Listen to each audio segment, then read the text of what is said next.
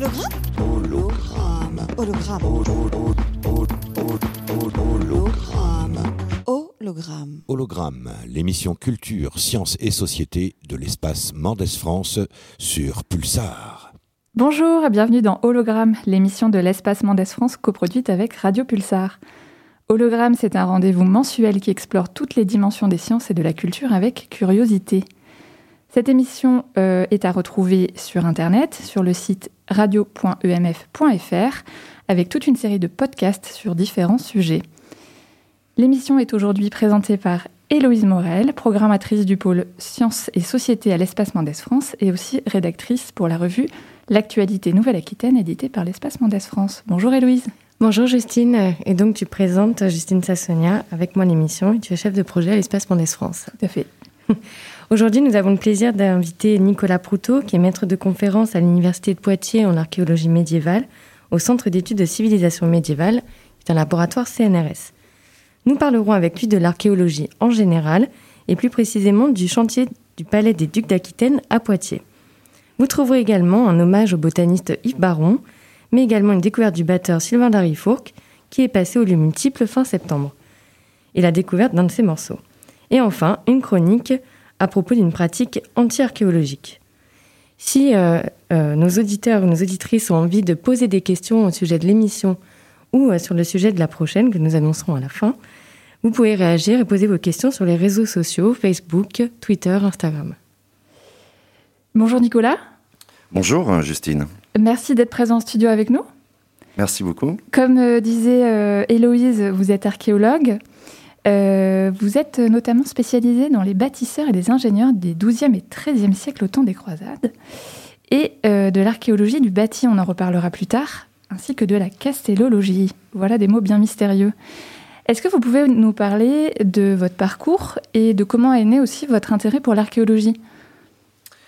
Alors mon, intérêt pour l'archéologie, il est né euh, sur les chantiers de fouilles évidemment. Et le premier chantier marquant euh, pour moi, c'est euh, un chantier qui se déroule à l'abbaye de, Fontevraud, il y a près de, de 25 ans.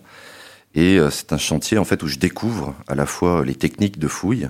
J'ai, je crois, à peu près 18 ou 19 ans où je découvre l'architecture médiévale et où je découvre en fait l'archéologie du bâti. Donc euh, le déclic, en fait, euh, c'est vraiment sur ce chantier-là, juste après le baccalauréat. Et euh, cette thématique de la construction médiévale des bâtisseurs et des ingénieurs, c'est une thématique sur laquelle je travaille toujours actuellement. Je fais mes études à Poitiers, et notamment en maîtrise au CESCM, parce que c'est évidemment un centre réputé hein, internationalement et connu pour euh, l'étude du Moyen Âge. Et euh, je passe progressivement de l'étude de l'architecture religieuse à l'étude de l'architecture militaire. Et je réalise euh, tous les ans des chantiers de fouilles sur des châteaux, des maisons fortes. Et donc ça, forme en fait définitivement mon intérêt pour l'archéologie en général et pour la période médiévale. Et euh, mon objet de recherche se dessine très clairement à cette période, euh, notamment euh, à l'aune de missions d'études à l'étranger. Donc je vais partir notamment au Pays de Galles pendant ma maîtrise en Erasmus, au Liban pendant ma thèse de doctorat, puis enfin aux États-Unis à Boston pour mon postdoctorat, donc en, 2010. Et entre 98 et 2013, eh bien, je passe beaucoup de temps sur les chantiers de fouilles en France, mais aussi en Syrie, au Liban, euh, en Égypte, en Turquie et en Arménie. Donc euh, mes, objets de recherche, mes, thématiques d'étude, c'est un peu la synthèse de tout cela. Aujourd'hui, c'est euh, l'étude sociale et technique eh bien, du chantier de construction médiévale, l'étude des fortifications et des résidences élitaires, mais aussi l'analyse des réseaux, des circulations techniques en Méditerranée médiévale. Donc c'est euh, effectivement toutes ces années passées euh, à Poitiers et puis euh, au Proche-Orient et dans d'autres pays qui ont définitivement en fait contribué à ma formation, à mon expérience. Et justement, en fait, Justine disait parlait de castellologie. Est-ce que vous pouvez un peu nous expliquer ce que revêt ce, mot? Et aussi un peu l'étude de certains bâtiments que vous avez pu faire qui sont des bâtiments qui sont conçus pour résister face à des attaques, donc ce qu'on appelle euh, la polyurcétique, l'art euh, du, siège. Et euh, est-ce que vous avez des exemples comme ça de bâtiments un peu exemplaires justement sur la défense? Alors, ce qui m'intéressait d'abord par rapport au bâti, c'était d'étudier effectivement les monuments, les élévations conservées de l'époque médiévale, mais aussi les sociétés, en fait, les, techniciens qui ont produit ces architectures.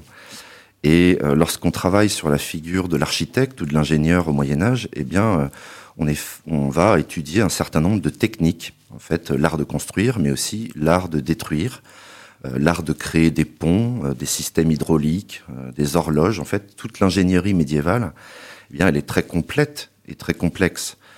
Donc c'est une c'est une, thématique qui m'a amené en fait à, travailler sur des, sites très variés et l'archéologie du bâti, qui est donc la, la, discipline qui consiste à étudier les élévations, eh bien, on est amené à étudier l'art de construire, les constructions, mais aussi le siège, l'art de détruire les forteresses. Le site le plus emblématique du point de vue de la défense sur lequel j'ai pu travailler, c'est le, le crack des chevaliers en Syrie, notamment. C'est vraiment euh, l'aboutissement, en fait, au XIIIe siècle de, de l'art de construire et de défendre. Mmh. Et c'est un site, d'ailleurs, qui aujourd'hui euh, a traversé les âges et est toujours extrêmement bien conservé. Ah, vous parliez euh, dans un article dans l'actualité euh, Nouvelle-Aquitaine, enfin à l'époque c'était Poitou-Charentes, euh, hacker à propos de, de, ce bâtiment. Donc c'est vraiment un bastion imprenable. C'est un bastion imprenable, mais bon, pas si imprenable que ça. On, dit, on parle toujours de forteresse inexpugnable. En fait, euh, ce qui est intéressant, c'est de voir aussi les ruses qui sont utilisées pour euh, prendre ces forteresses. Et puis aussi le fait qu'il y a un, un, critère humain toujours dans l'art du siège. Et en l'occurrence, les ingénieurs euh, changent souvent de camp parce qu'ils possèdent les clés, en fait, euh, pour prendre les forteresses. Donc c'est un peu des mercenaires au final. Donc euh, je les avais comparés effectivement dans cet article à des hackers, finalement, un peu des pirates du Moyen Âge, puisqu'ils vont vendre leurs leur services au plus offrant pour en fait déverrouiller eh bien, certaines forteresses et certaines villes.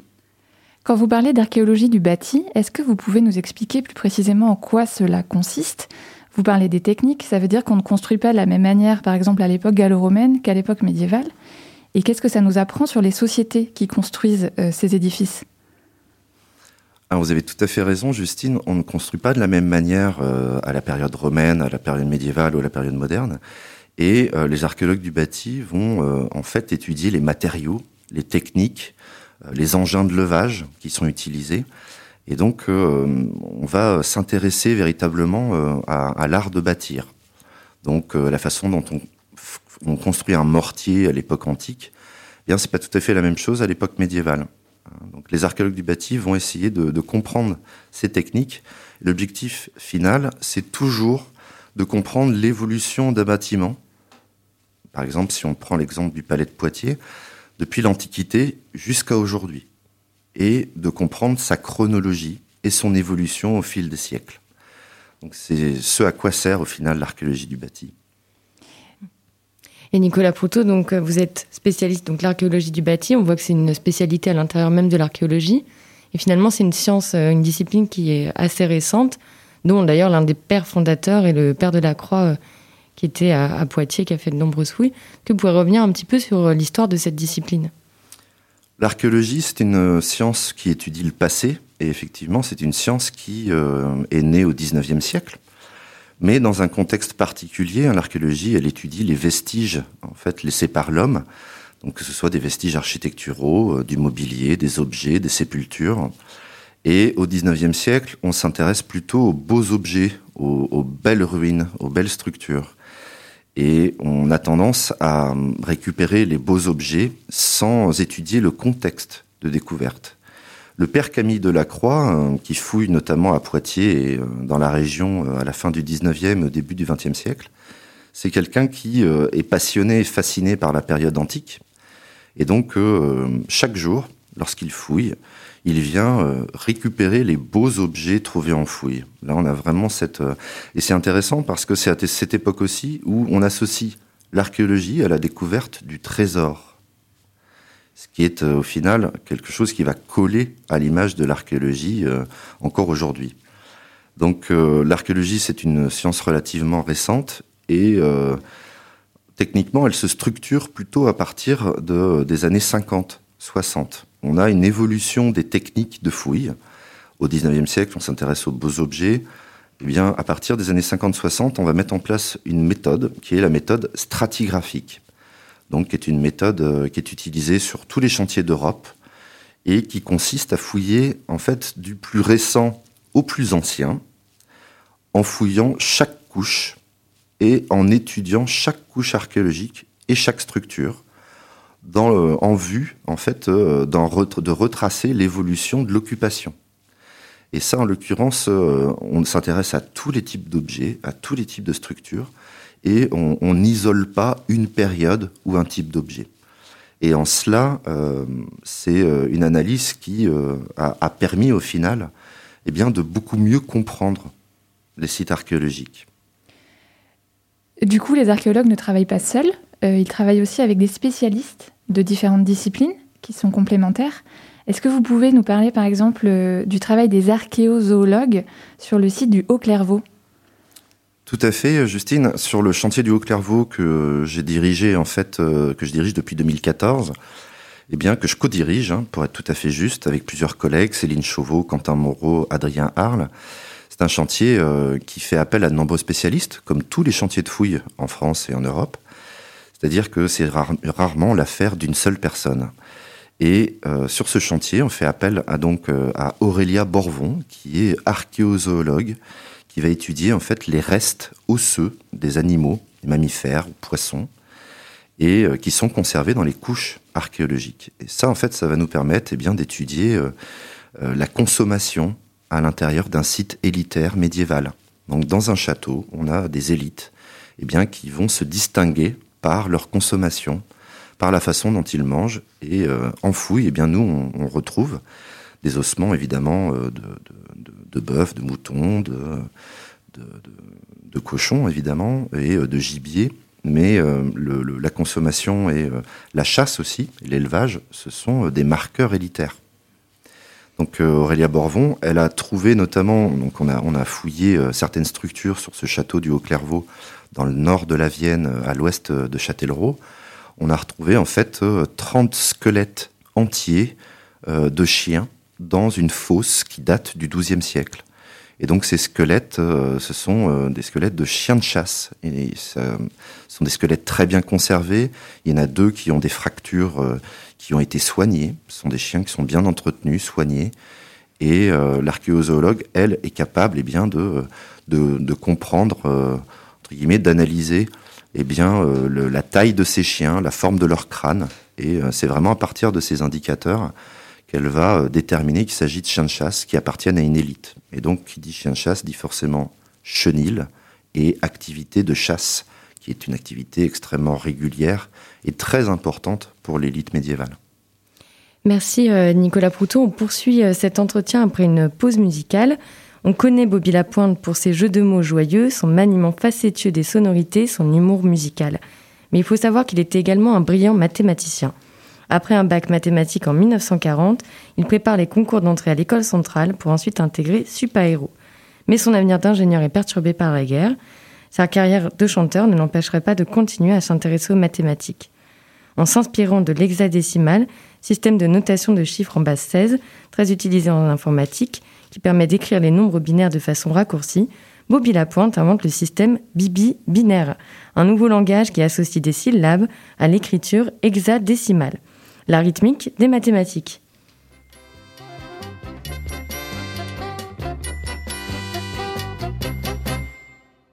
Mon père est marinier dans cette péniche.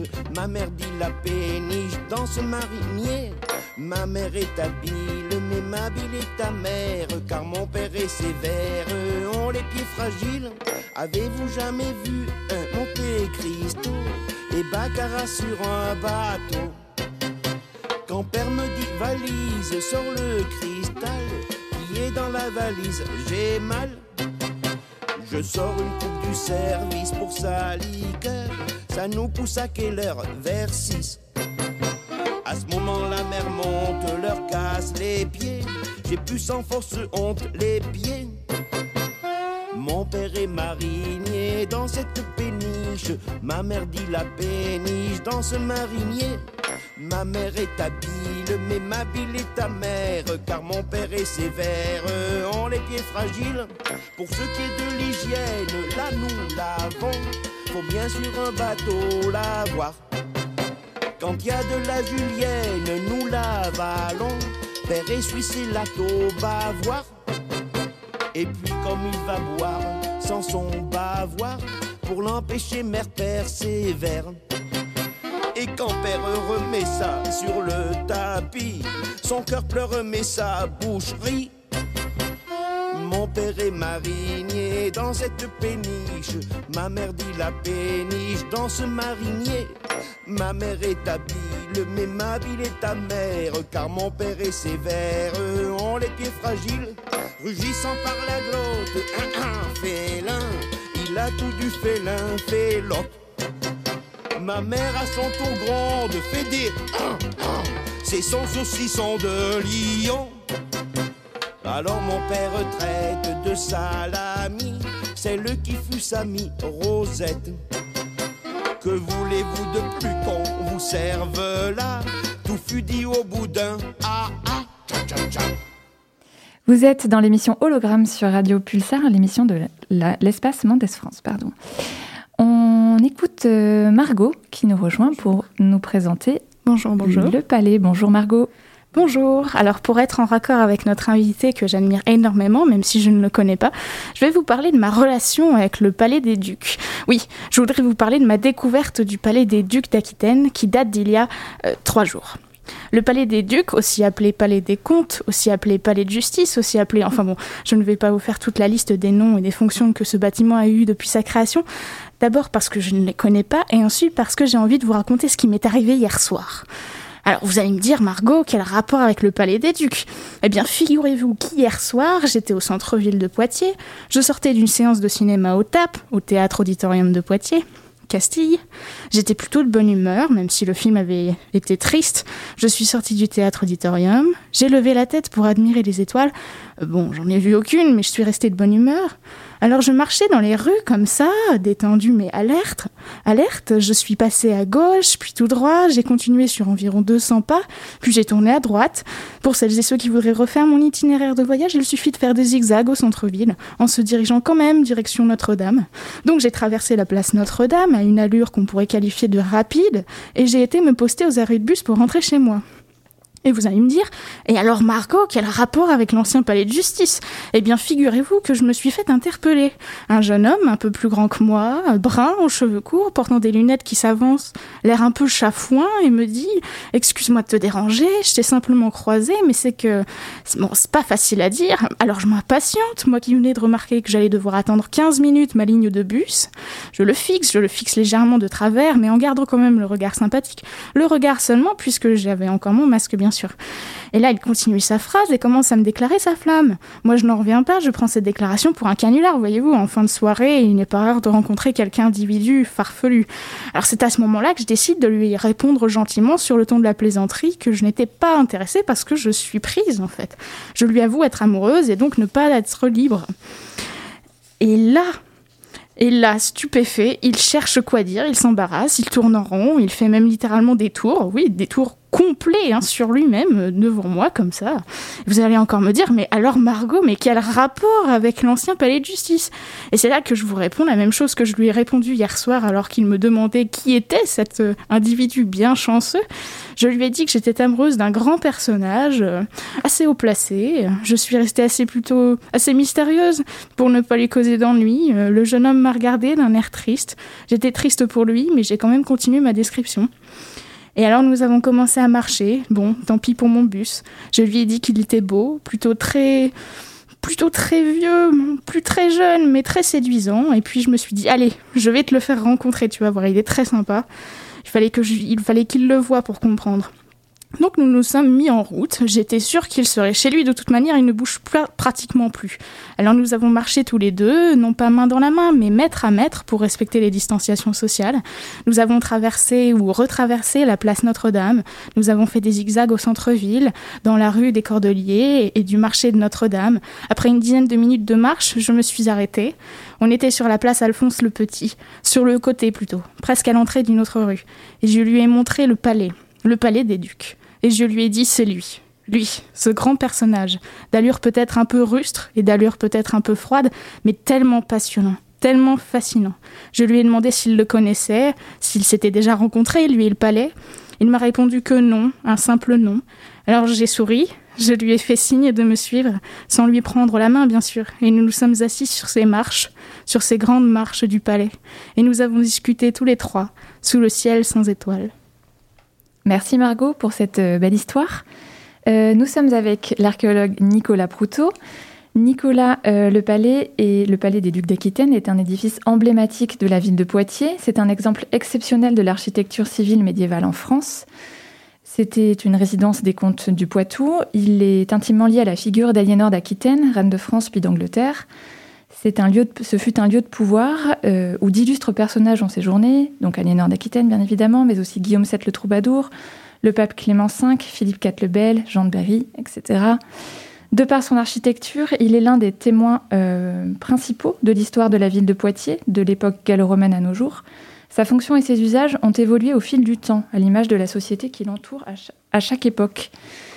Euh, Margot nous a rappelé qu'il a occupé différentes euh, fonctions. Depuis très peu de temps, euh, la ville de Poitiers a racheté le palais à l'État et y a organisé un festival euh, qui s'appelle Traversée, qui met en regard le patrimoine et l'art contemporain. Et aujourd'hui, depuis le mois de septembre, c'est devenu une place ouverte à laquelle on accède gratuitement de 8h à 22h. On peut venir se promener, travailler, déjeuner. Bref, c'est la longue histoire du palais. Et vous avez commencé à entreprendre avec les équipes, euh, avec donc des doctorantes, des doctorants et vos collègues euh, du euh, Centre d'études de civilisation médiévale, un chantier de fouilles. Et nous sommes allés écouter un peu les bruits qu'on entend sur un chantier.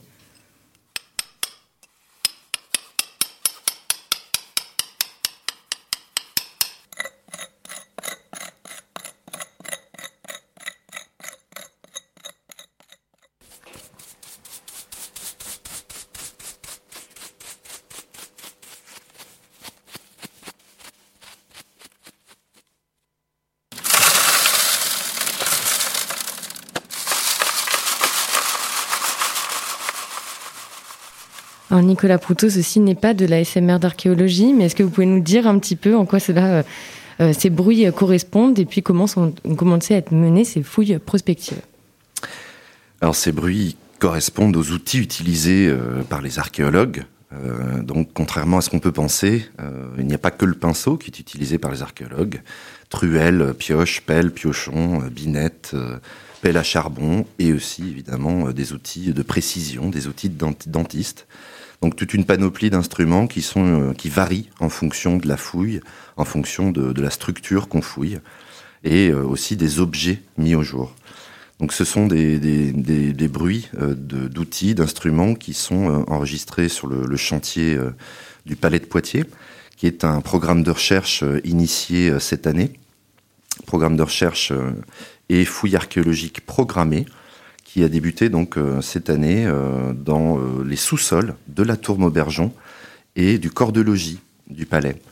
L'objectif, c'est d'étudier pendant trois ans eh ces deux bâtiments, la tour Maubergeon et le corps de logis, à la fois en sous-sol, à l'intérieur, mais aussi à l'extérieur, en associant aussi bien l'étude eh des sols que l'étude des élévations, l'étude du bâti. La tour Maubergeon, juste pour resituer, on la trouve à l'angle de la rue euh, du marché Notre-Dame et la rue des Cordeliers, et on la voit via le square euh, Jeanne d'Arc. Tout à fait. On la voit euh, en fait à proximité de ce complexe des Cordeliers et du square Jeanne d'Arc. C'est une tour, en fait, son aspect actuel, il, est, il date de la fin du XIVe siècle. C'est un programme majeur mis en place par Jean de Berry, Jean Ier de France, duc de Berry et comte de Poitou. Mais euh, au cours des fouilles, eh bien, il y a une hypothèse qui avait été lancée par le père Camille Delacroix au début du XXe siècle sur l'existence d'une première tour, d'un premier monument, en fait, en dessous eh bien, euh, de cette tour Jean de Berry. Et euh, la fouille, eh bien, elle a permis de découvrir eh bien, cette tour et de l'étudier. Donc c'est évidemment une découverte majeure. Et ce qui est aussi étonnant, c'est que vous avez fouillé aux alentours donc de cette tour et au-delà du palais, et notamment en fait la rue du marché Notre-Dame. Vous avez découvert les restes dans une ancienne boutique de, la structure d'un pont. Donc hein, c'est un peu étonnant d'imaginer à cet endroit-là un pont assez monumental. Alors le projet de recherche, il concerne le palais effectivement, mais aussi les abords, le quartier du palais, Comtal et Ducal. Et euh, lors d'une prospection, en fait, euh, dans les sous-sols de boutiques euh, rue du Marché Notre-Dame, eh bien, on a découvert. Alors, ce pont n'est pas euh, n'est pas complètement inédit. Il était connu des archéologues et effectivement, pour ma part, je le connaissais aussi. Mais on a pu aller dans les sous-sols, dans les étages des différentes boutiques, et donc on a retrouvé l'emprise et les vestiges de ce pont du XIIe siècle, qui est en fait le pont d'accès au palais, hein, depuis l'est du palais, et c'est un pont qui enjambe les fossés, donc le fossé qui protégeait à l'époque le palais, donc fossé installé au nord, à l'est et au sud du palais. Donc là, c'est un pont. Euh, il y a très peu de ponts urbains euh, qui euh, sont conservés en France, de ponts urbains du XIIe siècle en lien avec des complexes palatiaux. Donc là, nous, on a fait une étude un peu plus complète de ce pont et on a réalisé un, un scan 3D, un scan laser 3D parce que la particularité quand même des fouilles du palais, c'est quand même qu'elles ont lieu dans un milieu urbain qui est forcément contraignant pour vous, j'imagine? Le milieu urbain, il est effectivement très contraignant, et, euh, mais il est aussi très riche d'enseignements. On doit adapter nos techniques hein, à ce contexte urbain, mais euh, on, a, euh, on a une fenêtre ouverte sur 20 siècles d'histoire, finalement. Et euh, les, complexes palatiaux, les, palais dans les grandes villes, ce sont souvent des, miroirs de l'histoire urbaine. C'est évidemment des, lieux où on apprend plus sur la résidence élitaire, sur euh, la vie quotidienne à l'intérieur d'un palais, mais c'est aussi euh, une, fenêtre ouverte sur la ville, sur les abords du, du, palais, sur le quartier, et sur la façon dont la ville a évolué depuis l'Antiquité jusqu'à nos jours. Donc notre objectif, c'est vraiment d'étudier le palais, avant sa construction, qu'est-ce qu'on avait à son emplacement, donc euh, pendant son, utilisation, et puis ensuite le devenir du palais. C'est-à-dire qu'à l'époque moderne et contemporaine, la fonction judiciaire se développe énormément. Et donc, euh, comment on transforme une résidence palatiale à l'époque moderne pour les usages de la justice et de l'administration? Nicolas Proutot, avec euh, vos équipes, vous êtes donc non pas sur une fouille préventive, pardon, puisqu'il n'y a pas d'urgence en fait euh, de réhabilitation du, euh, bâtiment, mais sur une fouille donc prospective. Est-ce que vous pouvez nous dire justement le programme de recherche que vous êtes en train de mettre en cours? Là, on a eu la première campagne de fouille. Quelle va être la suite de cette campagne? Alors effectivement, Héloïse, euh, il s'agit d'une fouille programmée, euh, donc qui, euh, à l'inverse de la fouille préventive, la fouille de sauvetage, n'est pas régie par l'urgence. Hein. C'est-à-dire qu'on a un programme de recherche qui fonctionne sur trois ans, donc on est la première année, et notre objectif sur ces trois ans, c'est d'étudier la tour Maubergeon et le corps de logis. Donc on a un, certain nombre de secteurs de fouilles et de zones d'études, et eh bien qu'on on a décidé de travailler sur ces secteurs. Et euh, ça va nous permettre au final d'appréhender l'histoire de ces bâtiments et de ces secteurs stratégiques. Et à l'avenir, évidemment, on va continuer. Le programme ne va pas durer que trois ans. Hein, c'est une fouille programmée. C'est aussi un chantier école de l'université de Poitiers, donc c'est-à-dire que les étudiants viennent se former sur place. Et euh, on va poursuivre en fait notre étude bien euh, sur euh, la salle des pas perdus, sur les bâtiments situés au nord du palais, sur les fossés. Hein, il y a tout un ensemble de secteurs qui vont être étudiés sur la longue durée. Donc si évidemment l'ensemble le, des partenaires, la ville, les services de l'État, le CNRS, sont toujours partie prenante dans ce projet, nous, effectivement, on, va travailler sur place pendant euh, de nombreuses années, je pense. Mmh. Si nos auditeurs et nos auditrices veulent en savoir plus sur euh, cette première campagne, il y aura un dossier de quelques pages dans le numéro de janvier de l'actualité Nouvelle-Aquitaine qui traitera justement un peu des différentes étapes et un peu des découvertes. Merci beaucoup Nicolas Proutot d'avoir répondu à nos questions. Merci. Vous restez avec nous jusqu'à la fin de l'émission euh, Hologramme. Nous vous proposons maintenant de découvrir la chronique du lieu multiple, le pôle de création numérique et lieu de référence pour la création Art-Science à l'espace Mendès France.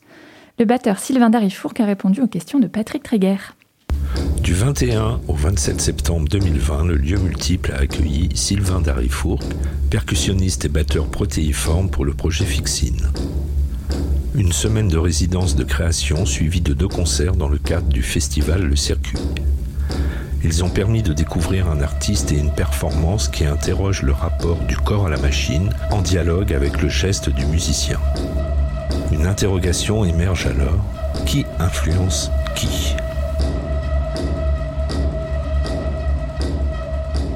Je m'appelle Sylvain Darifourc, je suis percussionniste, euh, batteur. euh, en tout cas, ça c'est le, c'est par là que j'ai commencé. J'ai fait des percussions classiques. Je me suis spécialisé dans la batterie. Et au fil de mon parcours, euh, j'ai toujours mené de front, on va dire, une forme de pratique classique comme ça avec l'instrument et une forme un peu plus de traverse à travers euh, les musiques improvisées, euh, des collaborations avec des compositeurs du monde de la cosmatique par exemple. Euh, récemment donc j'ai découvert euh, l'électronique, l'électromécanique et euh, avec Fixine je me présente un peu comme un euh, comment dire compositeur euh, ou oui compositeur, performeur et musicien quelque part à, cet endroit-là. C'est la, vraiment la première fois, en tout cas en tant que performeur, dans lequel je mets mon corps en scène, c'est la première fois que je me présente comme ça.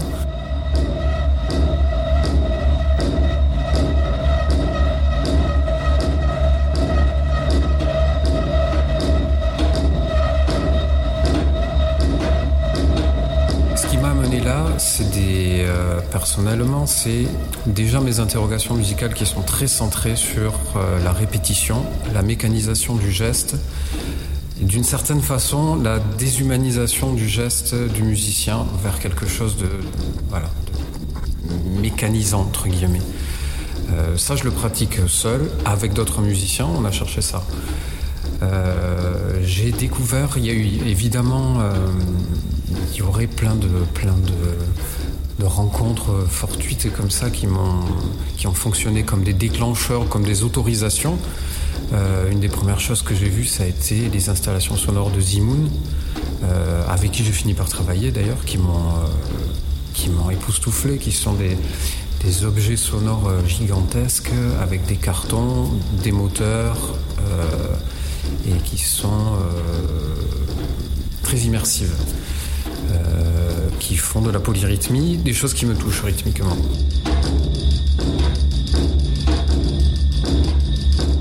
Du coup, quelque part, ça, ça a résonné dans ma tête comme une forme d'autorisation de dire Ah, mais si je poussais plus loin et que cette, cette question de la mécanisation, je la confrontais directement à la machine et que je confrontais mon corps de musicien à la machine. Donc pour donner corps à ça, effectivement, je je n'ai pas toutes les compétences, euh, j'ai pas notamment des compétences dans le numérique, quelque chose que je développe maintenant, que j'apprends. Donc je me suis entouré de plusieurs, euh, plusieurs compositeurs euh, qui sont aussi, qui ont aussi cette connaissance très profonde des technologies. Et ça a commencé par une- collaboration avec Florent Colotti, que je pense que tu connais puisque vous l'avez accueilli ici, qui m'a fabriqué les premiers prototypes avec lesquels j'ai improvisé, notamment avec Zimoun d'ailleurs. Euh, et puis, euh, pour aller plus loin, notamment dans la conception euh, esthétique de l'objet, j'ai fait appel à Nicolas Cano, qui m'accompagne pour la diffusion, pour la diffusion sonore, pardon, de la performance, et Max Lance, euh, tous les deux font partie d'un collectif qui s'appelle Sonopopée. Et donc tous les deux, on a travaillé tous les trois à euh, fabriquer un objet qui soit à la fois esthétique, sonore.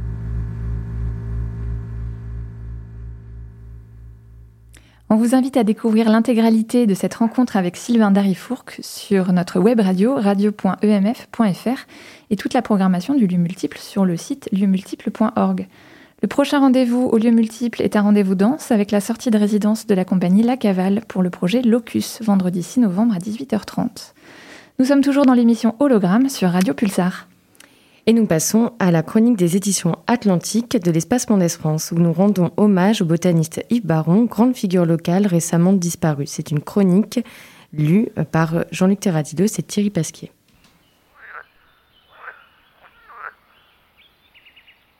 L'association qui gère euh, la réserve naturelle du Pinail a rendu hommage il y a quelque temps euh, à Yves Baron, grand botaniste qui est disparu en début d'année. Yves Baron, c'était le botaniste de l'université de Poitiers. Il a très très largement contribué à faire que cet espace étonnant de biodiversité qu'est la réserve du Pinail, une ancienne carrière euh, meulière, soit classé réserve naturelle. Yves Baron a formé des générations de botanistes à l'université de Poitiers, mais aussi dans les associations, parce qu'il était très impliqué dans la vie associative. C'était un botaniste engagé. Il n'hésitait pas à donner de son temps pour faire des expertises, pour conseiller des associations de protection de la nature. C'était, on peut dire que c'était aussi un militant écologiste, même s'il était très discret.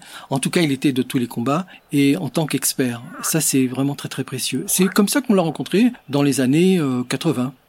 Euh, et de fil en aiguille, on a fait plein de choses ensemble finalement. Il était très présent à l'espace Malais France. Donc il y a le fameux livre qu'on a publié euh, avec lui pendant des années sur les plantes sauvages, mais aussi euh, dans la revue L'actualité, dans les conférences, à l'espace Malais France ou ailleurs. Et euh, on a sans, sans, cesse eu ce compagnonnage avec la grande personnalité de la botanique en Poitou-Charentes.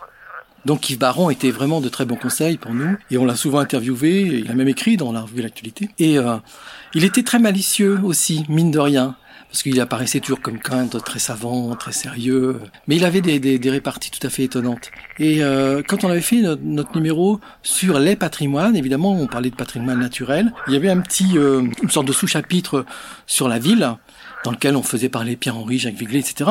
Et on a demandé à Yves Baron comment il percevait la ville, lui, en tant que botaniste, en tant qu'humain. Et je vous lis, je, vous lis simplement un, petit passage de cet entretien qui est, qui est très très amusant et très très juste et qui le décrit parfaitement. La ville, c'est un désert biologique, un endroit où je ne me rends que par obligation, où je me sens emprisonné. C'est un espace où l'homme a éradiqué tout ce qui était naturel et sauvage, parce qu'il voulait faire quelque chose de domestiqué. Aujourd'hui, la seule biodiversité de la ville, c'est une nature anthropique, entièrement forgée par l'homme.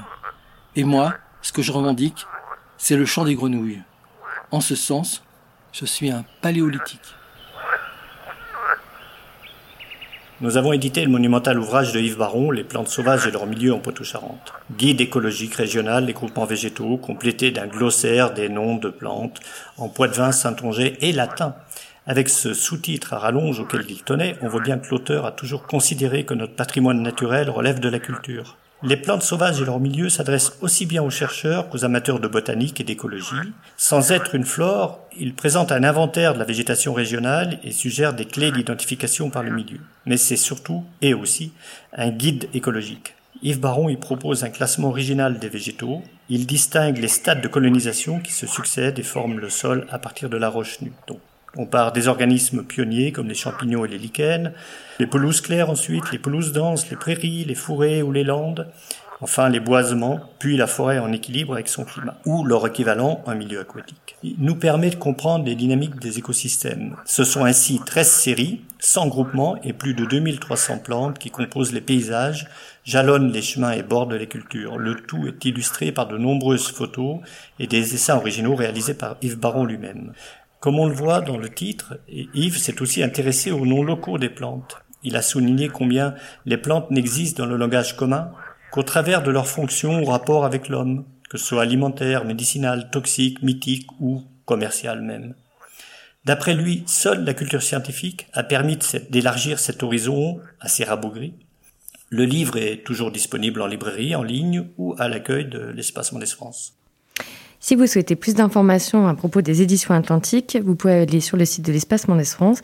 Et pour retrouver les articles de Yves Baron, allez dans la rubrique Archives du site actualité.nouvelle-aquitaine.science. Une petite pause musicale maintenant. On retrouve euh, Sylvain Darifourc avec un extrait du morceau In the Love euh, lors de son concert à la Générale organisé dans le cadre des soirées du Tricot en 2016. Pour ce morceau, il est accompagné de Théo Tchekali au violon et de Valentin Tchekali au violoncelle.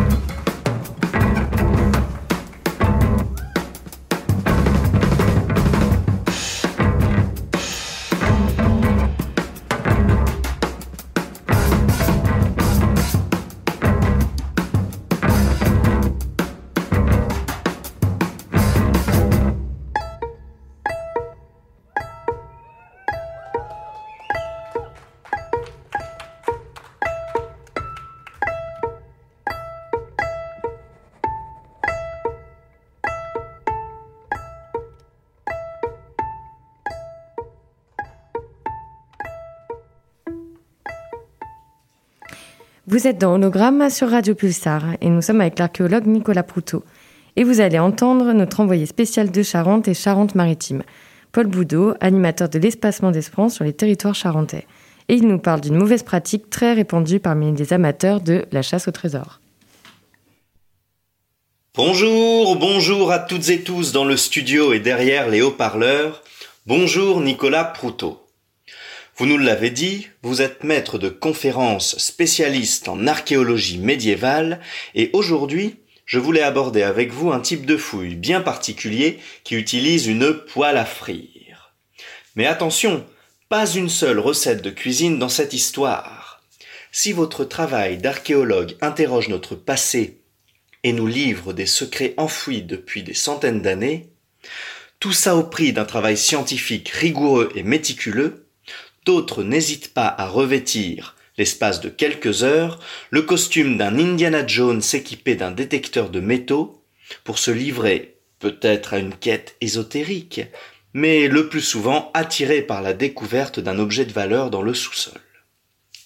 C'est ainsi que des chasseurs de trésors sont prêts à exhumer des pièces métalliques, véritables témoignages du passé lorsqu'on les rattache à leur contexte.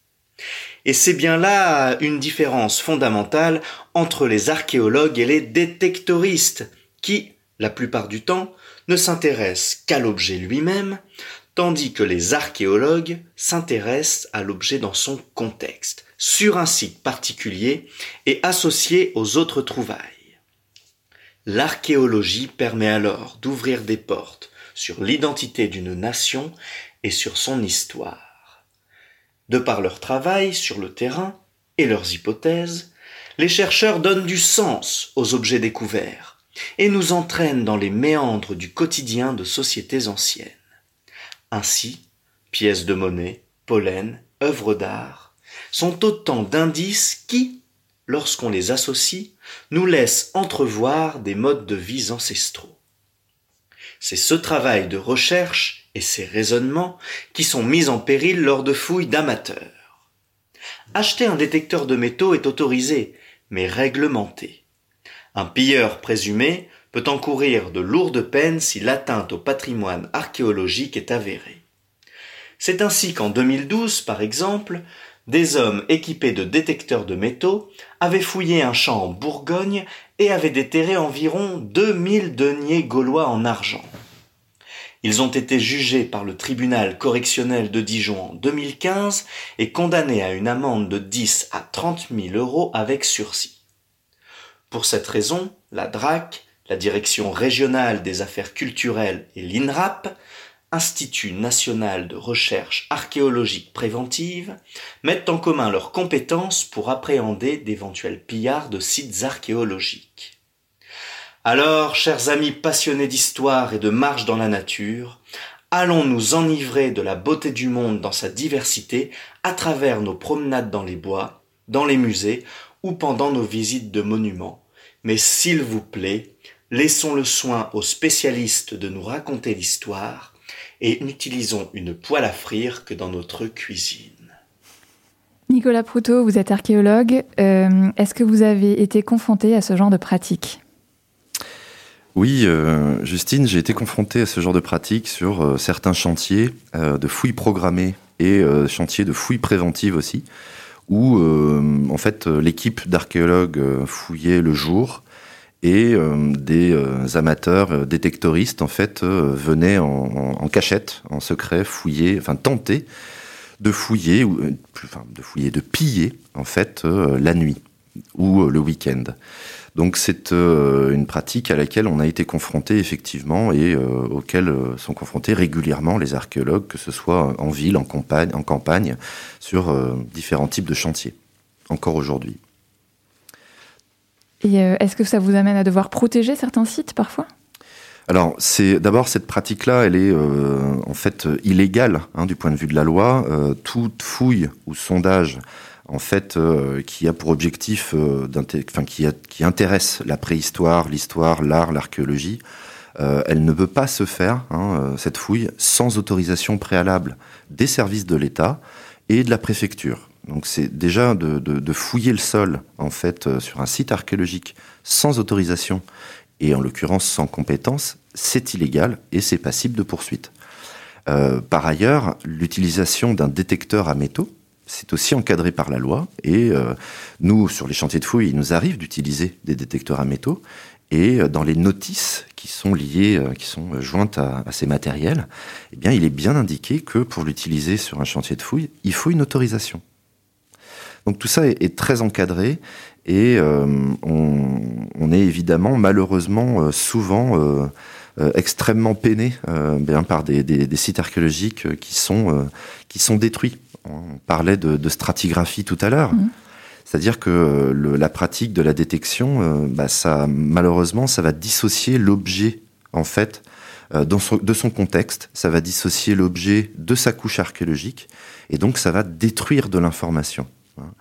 Et euh, au final, ça détruit l'histoire du site. Donc, c'est la raison pour laquelle euh, nous, on, on essaye euh, vraiment de faire de la pédagogie aussi sur ces aspects-là. Et euh, il y a des chantiers préventifs en urbain, euh, ils sont parfois obligés de faire appel à des entreprises, des sociétés de sécurité. Donc euh, pour éviter que les gens viennent piller les sites la nuit ou le week-end ou pendant les pauses, parce que parfois il y a plusieurs tranches de chantier. Donc ça c'est quand même un, vrai problème, c'est-à-dire qu'aujourd'hui on est obligé de protéger des chantiers de fouilles avec des agents de sécurité, des maîtres chiens. Alors c'est pas systématique, hein, bien sûr, mais euh, c'est une réalité. Donc là, on essaye de faire de la pédagogie, puis surtout, on, on dit aux détectoristes euh, venez faire des fouilles programmées. C'est possible. Bien sûr. Les fouilles programmées sont majoritairement, euh, c'est ouvert aux étudiants qui viennent se former, mais euh, toute personne, vous, Justine, vous, Héloïse, vous pouvez très bien l'été venir fouiller en fait pendant deux semaines, trois semaines, un mois. Donc, quel que soit le, le, le, si on est débutant ou confirmé, si on a 18 ou 60 ans, en fait, on peut venir fouiller l'été. Donc les détectoristes, venez fouiller en fouille programmée, venez apprendre les techniques de fouille, venez découvrir en fait une période, une histoire, une civilisation, au lieu de faire ça en amateur le dimanche et de, de détruire en fait et de piller les sites archéologiques. Merci, on prend date de, pour cet été de, de l'organisation de nos vacances. Exactement. On passe à l'agenda non exhaustif des prochaines semaines de l'espace Mendes France. Et malgré les mesures sanitaires, il se passe encore plein de choses euh, à l'espace Mendes France. Et ça, c'est bon pour le moral, Héloïse. Exactement. Alors, je commence avec une date qui est le vendredi 13 novembre, où il y aura la présentation d'une exposition euh, à propos de la vie euh, et des archives de Simone Veil sur les grilles à l'arrière euh, de l'hôtel de ville de Poitiers et un après-midi sur euh, le parcours euh, politique. Et justement, on a des explications sur cet après-midi avec l'historien François Dubasque du Centre de recherche interdisciplinaire en histoire, histoire de l'art et musicologie, l'Université de Poitiers. Allez. Donc il s'agit d'une manifestation consacrée à une figure féminine d'exception, Simone Veil, euh, qui est organisée conjointement par euh, le laboratoire d'histoire CRIAM, par l'espace Mendes France et par le mouvement européen de la Vienne. Euh, cet événement Simone Veil débutera par la présentation d'une exposition réalisée par les archives nationales qui sera euh, présentée sur les grilles de, de, l'hôtel de ville à partir du 13 novembre jusqu'au 22 novembre. Euh, S'en suivra une journée d'études organisée par l'université, donc à la faculté des sciences humaines en centre-ville, le 13 novembre après-midi, qui sera articulée autour de trois, trois séquences. Une présentation des, euh, des, des, traces de la vie de Simone Veil, ses archives, ses, ses, ses papiers personnels, euh, par une conservatrice des archives nationales. Euh, L'intervention d'historiens et historiennes spécialistes de la vie politique et des questions européennes sur les, les, les grandes étapes du parcours et de l'engagement de Simone Veil dans la vie politique nationale et comme présidente du Parlement européen. Euh, et puis enfin, donc, un, une table ronde organisée intitulée euh, Les femmes veilleuses d'Europe sur l'héritage de Simone Veil et euh, la place des femmes aujourd'hui dans la construction européenne. L'espace Mendes France sera également présent euh, à Novac, le festival de l'innovation en, Aquitaine, pardon, du 29 au 31 octobre, à l'espace Encan à La Rochelle. L'espace euh, Mendes France organise la table ronde Créativité et Territoire jeudi 29 octobre à 10h et proposera également des ateliers à découvrir en famille le samedi 31 octobre.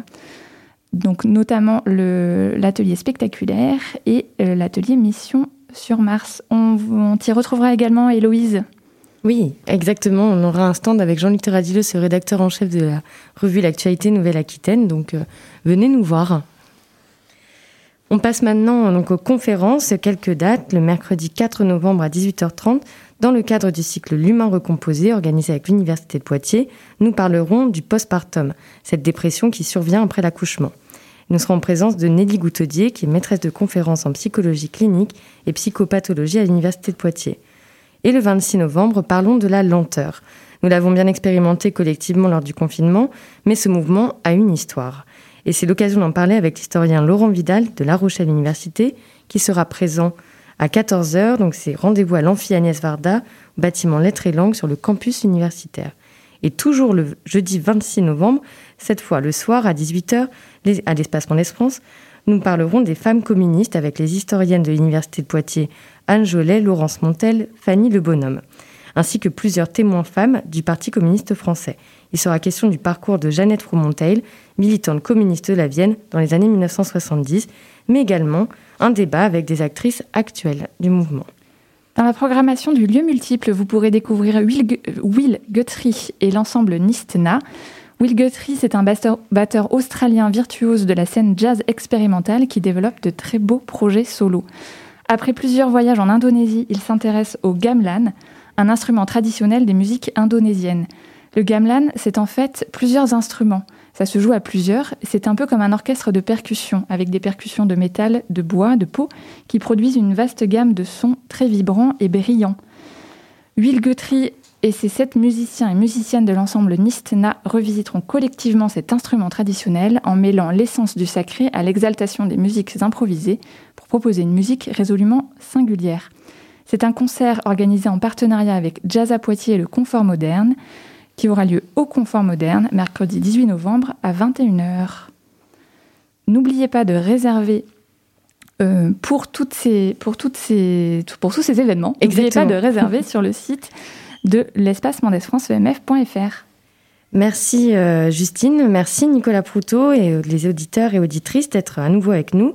On vous retrouve donc le samedi 28 novembre à midi avec une émission sur l'hydrogène et notre invité sera Christophe Coutenceau, d'IC2MP. Si vous avez des questions à propos de cette émission ou si vous avez des questions à propos de l'hydrogène, n'hésitez pas à les poser sur les réseaux sociaux. Donc, comme je disais, le Facebook, Twitter, Instagram de l'Espace Mondes France. Mais d'ici là, on vous attend masqué à nos événements, à l'Espace Mondes France sur nos territoires. N'oubliez pas de réserver, Justine l'a dit, mais vous pouvez également réécouter cette émission et de nombreux podcasts sur notre web radio, radio.emf.fr. Merci aux équipes de l'Espace Mondes France aux équipes de Radio Pulsar qui nous ont aidés à préparer cette émission. On termine en musique avec une mixtape composée grâce à l'application Homescape, une application de création sonore développée par le lieu multiple. On vous invite vraiment à la télécharger, à enregistrer des sons chez vous, à composer des musiques et à nous les envoyer puisque nous pourrons les diffuser dans cette émission.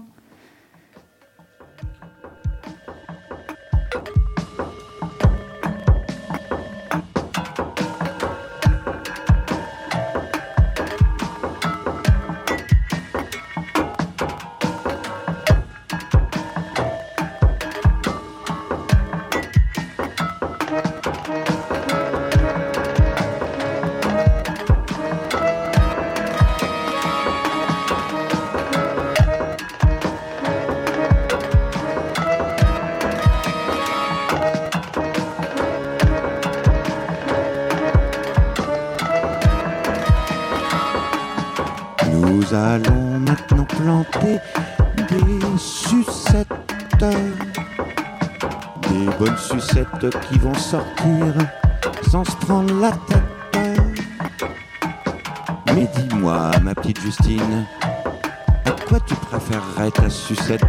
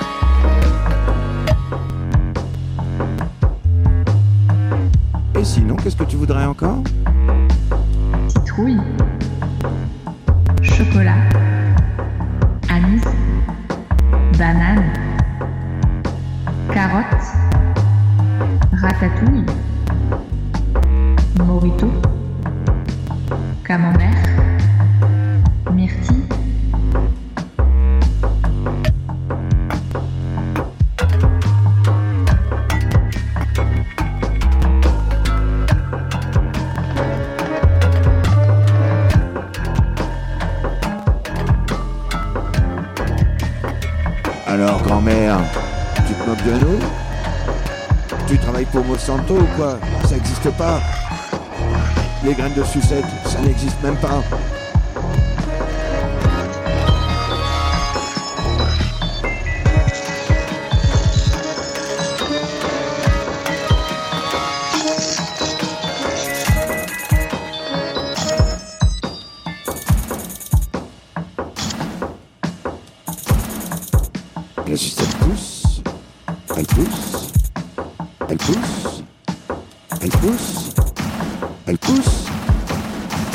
go.